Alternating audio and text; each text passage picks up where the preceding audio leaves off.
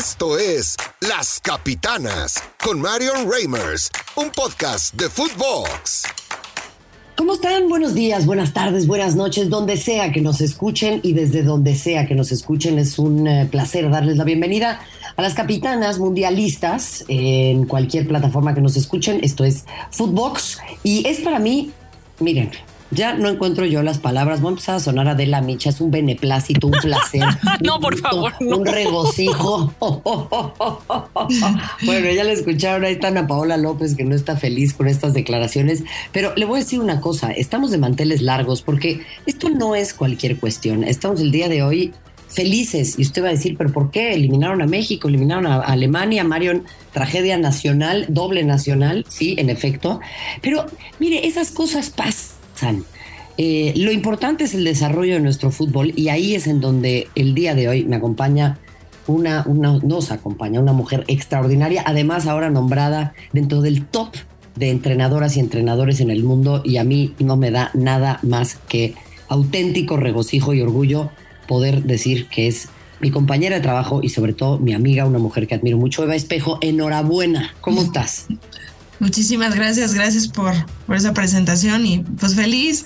Tú, tú, ahora sí que no había pensado que no te salvaste de ninguna nacionalidad. Le quisiste tirar a los, a los dos lados. y te no, no, una calamidad, cara. Pero, pero bien, contenta de estar aquí. Y bueno, ya, ya hemos hablado del, de este reconocimiento, lo trato de disfrutar y, bueno, pues el, chiste es permanecer y estar ahí en la lucha desarrollando el fútbol femenil. Pero totalmente, y nos encanta verdaderamente tener a una extraordinaria mujer como tú aquí para poder analizar precisamente eso. Y también una exfutbolista de muchísimo renombre, gran analista. Ahora la, la, pueden escuchar también en Apuntes de Rabona, Ana Paola López Irigoyen. Hermana, ¿cómo estás? ¿Qué Muy bien, muy bien, muy contenta. Este, muchas felicidades, Eva. La neta es que eh, siempre es padre ver a, mujeres que quieres y admiras como triunfar. Entonces, eh, en ese sentido, pues nada, un abrazote, güey. Muchísimas gracias. En efecto, en efecto, pues así vamos a arrancar esta nueva edición y ya se los decía yo, pues las diosas del fútbol dan y las diosas del fútbol quitan.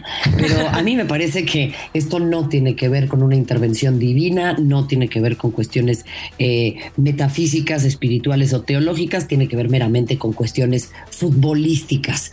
México con una muy pobre participación en la Copa del Mundo, en un grupo complejo, sí, en donde pues ese triunfo de Arabia frente a Argentina empezaba ya a marcar la pauta de lo que sería un sector muy congestionado, pero en definitiva llegar frente a Arabia con la calculadora en la mano, pensando en los goles y dependiendo de que Lionel Messi no falle un penal, nos habla ya para mí de un problema sistémico fuerte que se venía calentando a lo largo de todo este proceso. Eh, hablábamos en la edición pasada si había oportunidad de corregir eh, claramente el rendimiento de México fue mejor o para ti de todas maneras, entendiendo la talla, el rival fue pobre?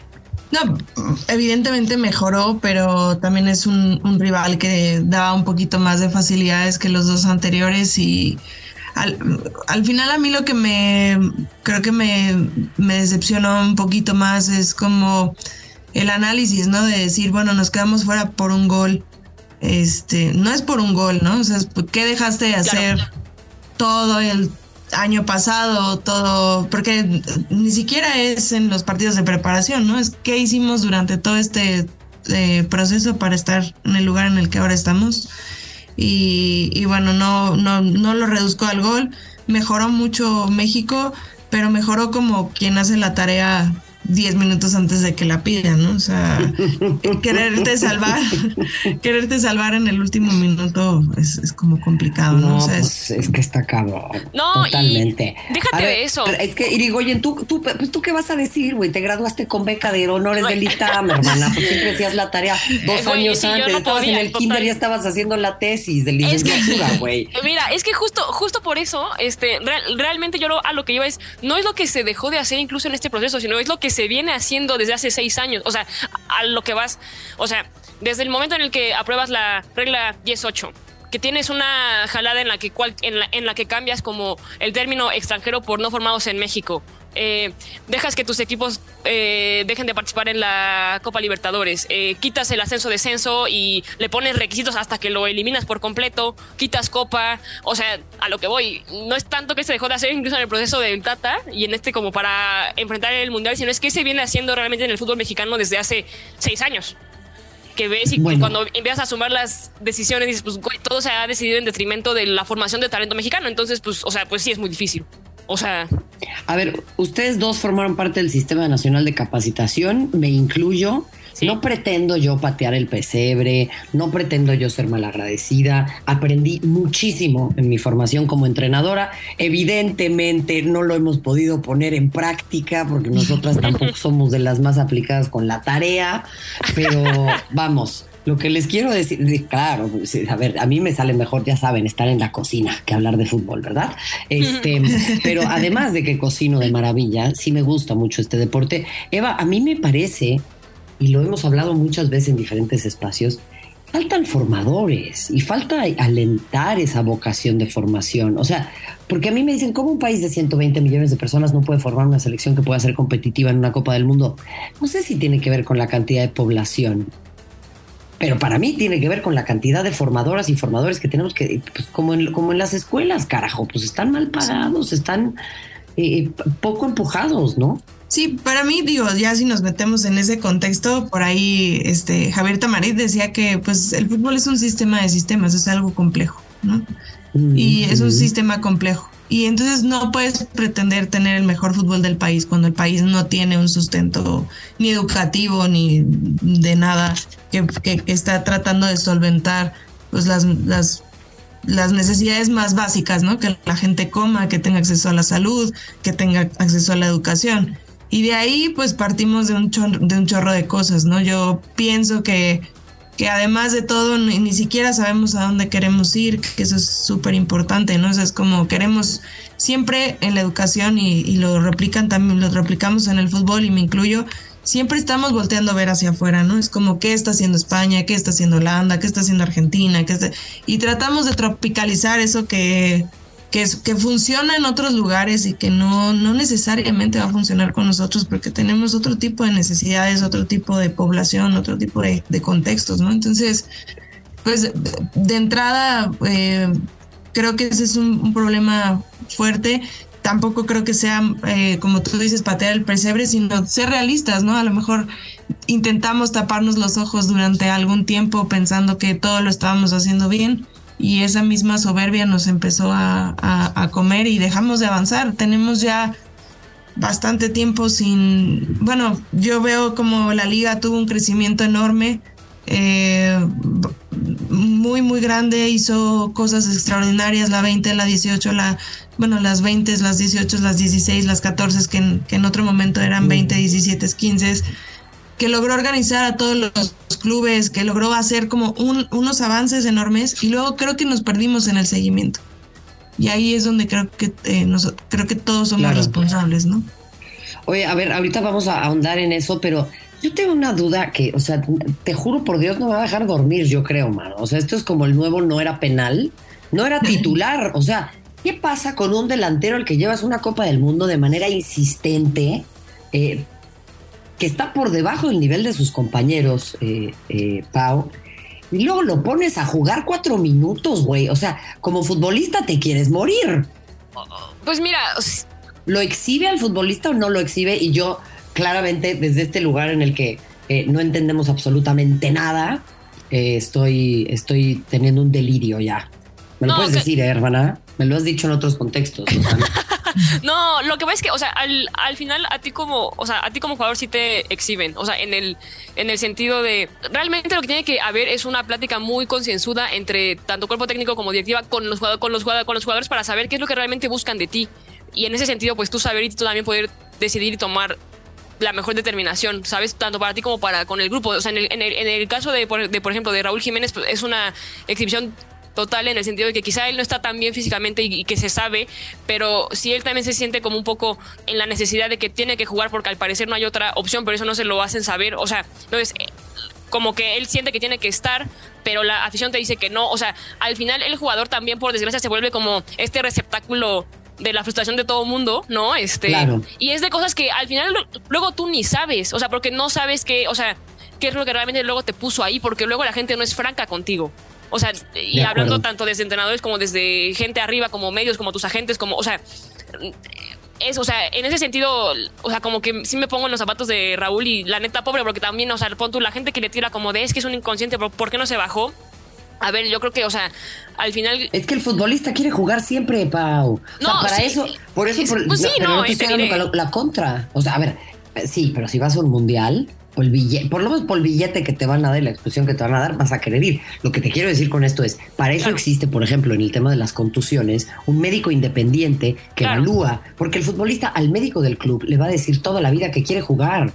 Yo lo haría también. Tú siempre quieres estar, pero ahí Eva, lo que yo no, lo que yo no entiendo es, tienes un tipo como Chávez que después sale a decir que no le entendieron el planteamiento al entrenador. Puta, pues cuánto tiempo llevan jugando. O sea, esta no es el, esta no es una cáscara del fin de semana en donde apareció tu tío a darte instrucciones. O sea, Sí, francamente, Eva. no. Hablábamos también del, del- hace rato como de la madurez de los futbolistas, ¿no? Y yo eh, habla, no sé es- estrictamente, por ejemplo, yo creo que hablábamos también de, de Funes Mori, ¿no? Que es el que tiene cuatro minutos, va, eh, va y, y tiene cuatro minutos donde no puede hacer más, ¿sabes? O sea, en cuatro minutos, ¿qué puedes demostrar? ¿Qué puedes hacer?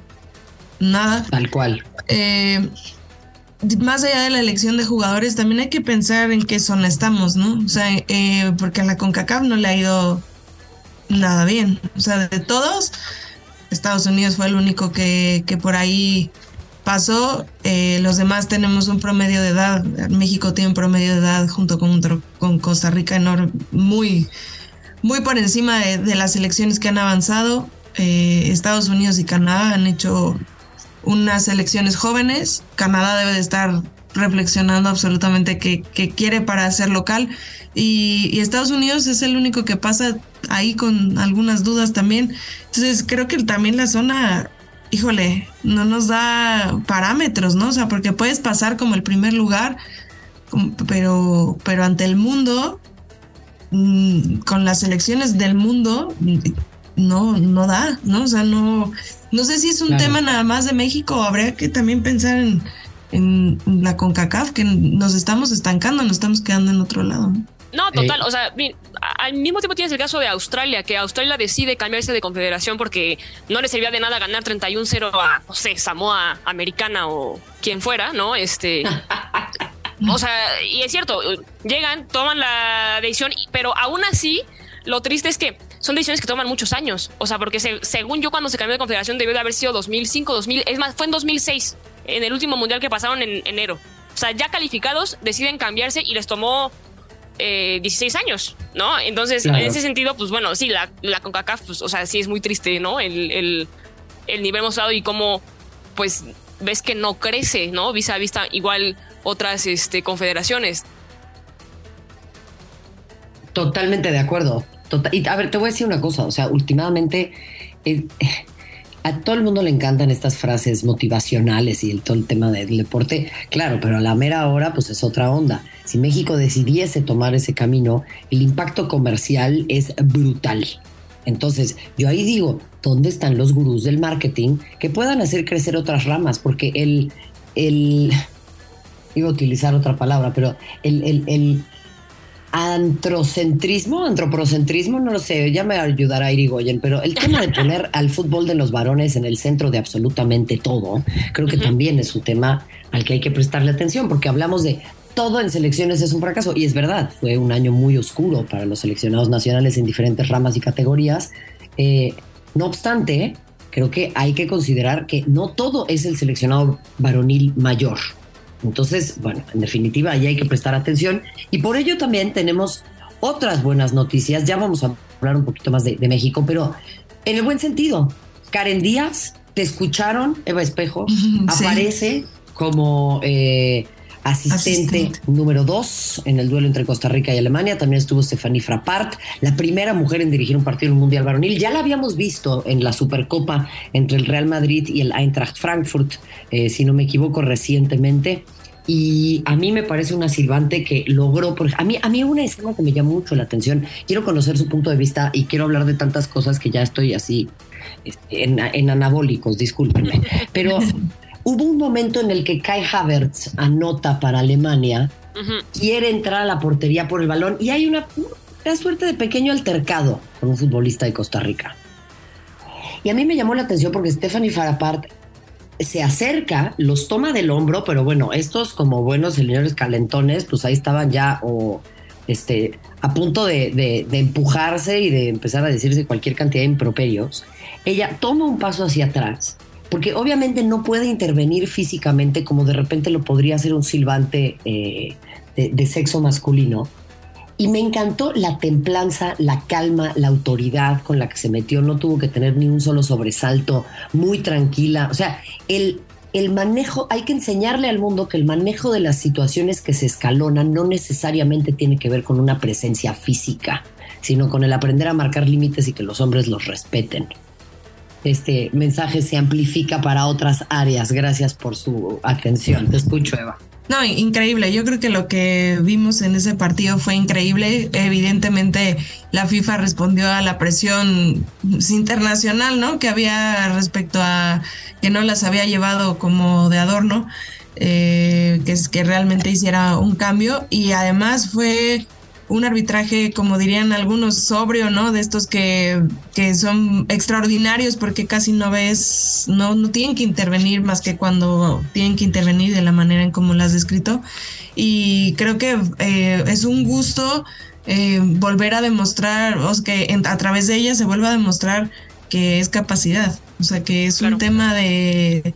O sea, que no es, no es si tú eres así o si no eres así, es es capacidad y fue demostrada de, extraordinaria manera. No hay, no creo que haya ni un reproche a ninguna de absolutamente nada. Hicieron un partido casi perfecto. Entonces. Casi perfecto.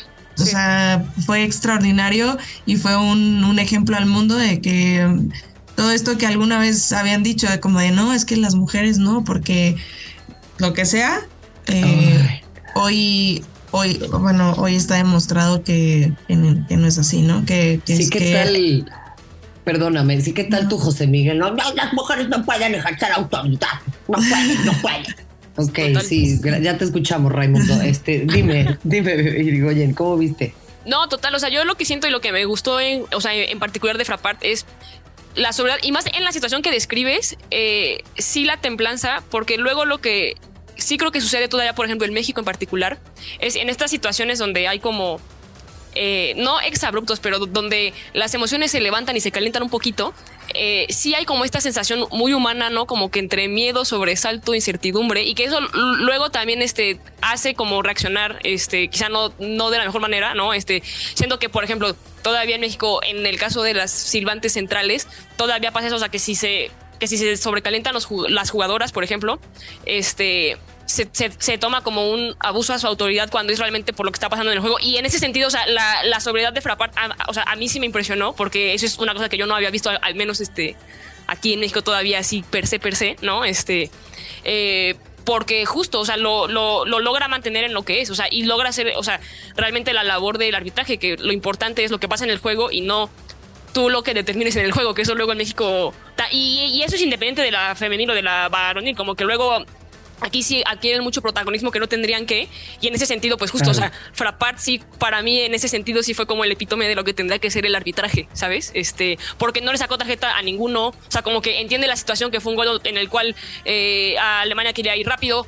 Claramente Costa Rica no, no, o sea, pero no hubo ningún altercado. Y luego pasa cuando eso no se maneja bien, es cuando eh, efectivamente, este, ya después estás viendo como altercados o cosas este, que se pueden salir de control, ¿no? Entonces, en ese sentido. Por eso se dice que es importantísimo que las árbitras y los árbitros jueguen al fútbol y entiendan las circunstancias y los ritmos del partido y las cuestiones que se pueden dar ahí. Cuando hablamos de un arbitraje protagónico, no tiene que ver necesariamente con que las árbitras y los, árbitros mexicanos quieran eh, necesariamente ser protagonistas. A mí me parece que también tiene que ver con el respeto a la autoridad que tenemos culturalmente y el hecho de que en cualquier momento sientan que eso pueda transformarse en una situación que ya no pueden controlar. Ese también es un tema bien importante. No, no sé si coincidan ustedes dos conmigo. No, ahí, ahí coincido. O sea, sí, sí creo que en particular en México tenemos una actitud ante la autoridad distinta y también como autoridades, o sea, no ejercemos quizá como tendríamos que ejercer, ¿no? Este, siempre está el típico comentario como de, ay, este, tenía que creerse profe o, o maestro, ¿no? Como para ser, este, de repente medio nefasto con todo el mundo, ¿no? Y es como, o sea, cuando, ¿no? Este, eh, y sí, o sea, y al menos creo que justo, no sé, en ese sentido de el cómo te, se comporta uno frente a la autoridad y cómo las autoridades se comportan, ahí es donde México tiene que crecer mucho y que ahí como que todavía no estamos ahí, ¿no? En comparación con otros países quizá o, en otras culturas. En definitiva, Eva.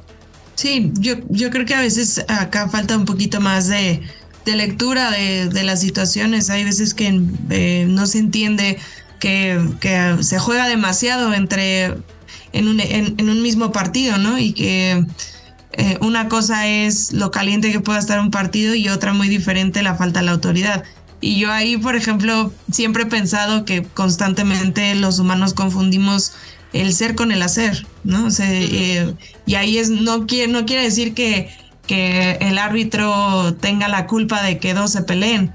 O sea, pues al final es la calentura del partido y, eh, y como árbitro tiene que sancionar si pasa algo anormal, pero al final eh, es, eh, es, normal, ¿no? Hay roces, hay este golpes, hay palabras, hay de todo y, bueno, pues no necesariamente tendría que ser en contra de ellos, ¿no?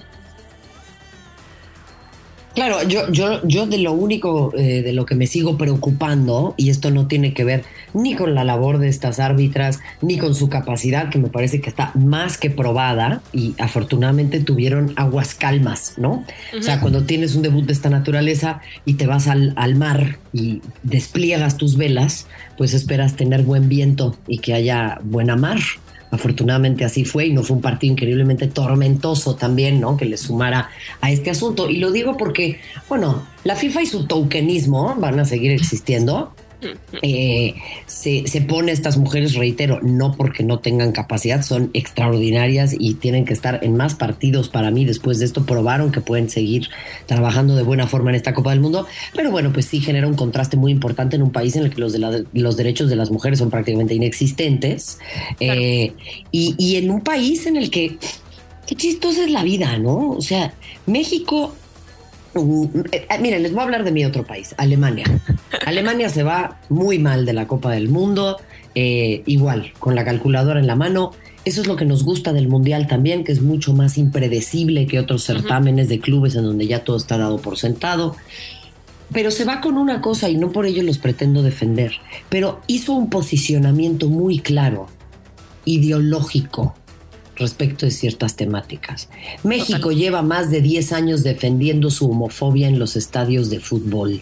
¿Me pueden explicar hasta cuándo no van a llegar directivos que dejen de querer justificar esto como parte del folclore, como parte del, eh, del, vocabulario, como eh, una cuestión de normalidad, el hecho de que no podamos entender como sociedad que los derechos humanos y fundamentales no están sujetos a debate. No es una cuestión de opinión, José Miguel, es un derecho que existe. Punto final de la discusión. Hay que dejar de hacer esta clase de cosas. Eh, tengo entendido, Ana Paola López Irigoyen, que en Apuntes de Rabona hicieron además pues una serie de investigaciones súper interesantes en torno a las conductas de la afición. Entonces quiero que te centres en esto, pero que después nos hables un poco más de, de, esto que han investigado. No, total. Lo que pasa es que en cuestión afición, eh, pues el fútbol como que pues, nos espeja un poco, ¿no? Este y y sí tenemos de repente o sea, muchas conductas que al final se acaban agarrando por el entorno eh, social, digámoslo así, en ese sentido. Y antes de pasar quizá a lo de aficionados y lo que se vio en cuestión de el poderío de México, no en la cancha, en Qatar, sino en cuestión de narcotráfico y pues este distribución de droga, ¿no? Eh, sí, sí me gustaría, bueno, no es por defender a Alemania, pero sí creo, y si te fijaste, el partido en el cual debutan las mujeres es con Alemania, que es precisamente el equipo que hace un posicionamiento importantísimo en cuestión de derechos humanos y que yo creo que esa decisión fue sumamente pensada por FIFA. Eh, que si era un partido en el cual tenían que debutar, tenía que ser con al menos un país así, siento. Entonces, en ese sentido, pues, o sea, digo, pues, se pueden ir del mundial, pero yo en ese sentido sí les agradezco a los alemanes, ¿no? Eh, porque quizá, pues, sí, o sea, fueron importantes para que esta edición se pudiera dar, ¿no? Que muy distinto que quizás hubiera dado en un país entre, entre no sé, entre Marruecos, entre, eh, ¿sabes? O sea, claro. que no lo sé. Arabia Saudita. El todo, ¿no? Exacto. Entonces, y, ya, y pues con eso, pues sí te da que al final el cómo eres culturalmente, pues te da para otras cosas, ¿no? En el caso de México, eh, pues ah, se vio muy marcado desde el partido con Argentina y antes, eh, como este fervor muy como mal llevado, ¿no? Este, estas, eh, o sea, como los, los cánticos de las Malvinas, ¿no? Este, mucho, o sea, mucha violencia, que al final, así como el rendimiento futbolístico viene de cosas que se han hecho desde hace como seis años, pues digo, la violencia en el fútbol mexicano pues tampoco es muy ajena. O sea, te digo, lo de el altercado entre la barra de Latas y Querétaro, pues fue en este año, fue en marzo de este año. Este, y es una cosa que al final sí ha estado muy, muy en nosotros, ¿no? La narcocultura es una cosa que ha estado ahí este, desde, pues, que te gusta, 80s, 90s, ¿no? Y que agarra un cariz importante en un, en un país donde justo como no tenemos el mejor comportamiento con autoridades, ni, ni para con ellas, ni ellas con su gente, pues nada, pasa esto y justo México quizá no pasa de grupos, pero pues de los mayores proveedores de drogas en Qatar, pues son los cárteles mexicanos, ¿no? Entonces, igual, de hecho, mucha gente que puede estar en Qatar eh, también está de alguna forma conviviendo pues con esta, no solamente la narcocultura, sino en general pues con con gente que ha provisto, eh, pues nada, drogas y que si también recuerdas, pues Qatar fue, un, fue un, una sede muy cuestionada por eh, la violación a derechos humanos, en particular de los inmigrantes, que es como el 90% de la población que construyeron los estadios, que se fletaron, ¿no? Este, jornadas de 15, 18 horas. Y gran parte de eso, pues parece ser que es permitido por el consumo de captagón, que el captagón es la droga, es como la cocaína para pobres, le dicen. Sí, y pues nada, este México, o sea, los cárteles Jalisco y Sinaloa llevan años eh, pues proveyendo, ¿no? Este, o sea, esta droga justo en Medio Oriente, ¿no? En un intercambio pues, ganar, ganar, ¿no? Este, producen drogas eh, sintéticas con insumos asiáticos, ¿no? Llegan y la, o sea, les permiten usar sus rutas, ¿no? Con un, con un, con un tajo de la venta y pues ahí está, ¿no? Y también eso, pues al final se acaba reflejando, ¿no? En, tanto en el pueblo catarí, ¿no? Este, y al final en cuestión de afición, pues también ya ves cuestiones que en donde la gente juega, o sea, juega a hacer barra este, pues nada, casi, o sea, no, no una barra terrorista, pero sí pues una barra como con mucha impunidad en cuestión violencia y que sí dices, pues quizá eso no está bien, ¿no? Y eso pues también es parte de, de, México y de, su fútbol y de, o sea, y de su cultura, ¿no? Y, y ahí está. Sí, es, es, un caldo de cultivo perfecto, en definitiva, la glorificación de... Eh, pues es que no, no encuentro totalmente más correcto, pero sí, la glorificación del estilo de vida, ¿no? Que tiene que ver con todo esto, con su música, con su vestimenta, con las series, con todo lo demás, pero además una cultura que glorifica también la violencia en términos del fútbol, Eva, ¿no? O sea que sí creo que es bien importante tener eso en cuenta, o sea, no es que necesariamente vayan de la mano, pero son dos caminos que fácilmente se pueden rozar y que yo siento que si se tocan, pues con todo y la homofobia que vive ahí, pues sí les van a dar ganas de agarrarse de la manita. No, al, final creo que lo que no termina de cuadrar es que em, lo ven, creo que todavía la gente dentro del fútbol nos sentimos ajena a esta problemática de afuera, ¿no? Yo ayer pensaba como en todos los futbolistas argentinos donde se les devaluó la moneda, ¿no? O sea, eh, ¿qué estarán pensando, no? O sea, pero a lo mejor no piensan en eso porque ellos siguen ganando las millonadas y realmente no, no hay esta... O sea, siento que a veces el fútbol no se vincula con, con el tejido social, o sea, es como, como está en un mundo aparte, eh, aparte y no, o sea, como como que no hay esta como que no hay esta reflexión no de, de, por qué evitar que digan puto y por qué no o sea decir en, las tribunas y por qué y por qué no pararlo y por qué no dejar de reírte y por qué o sea es como como que pareciera que no que no formamos parte de eso. Estamos tan en una burbuja a veces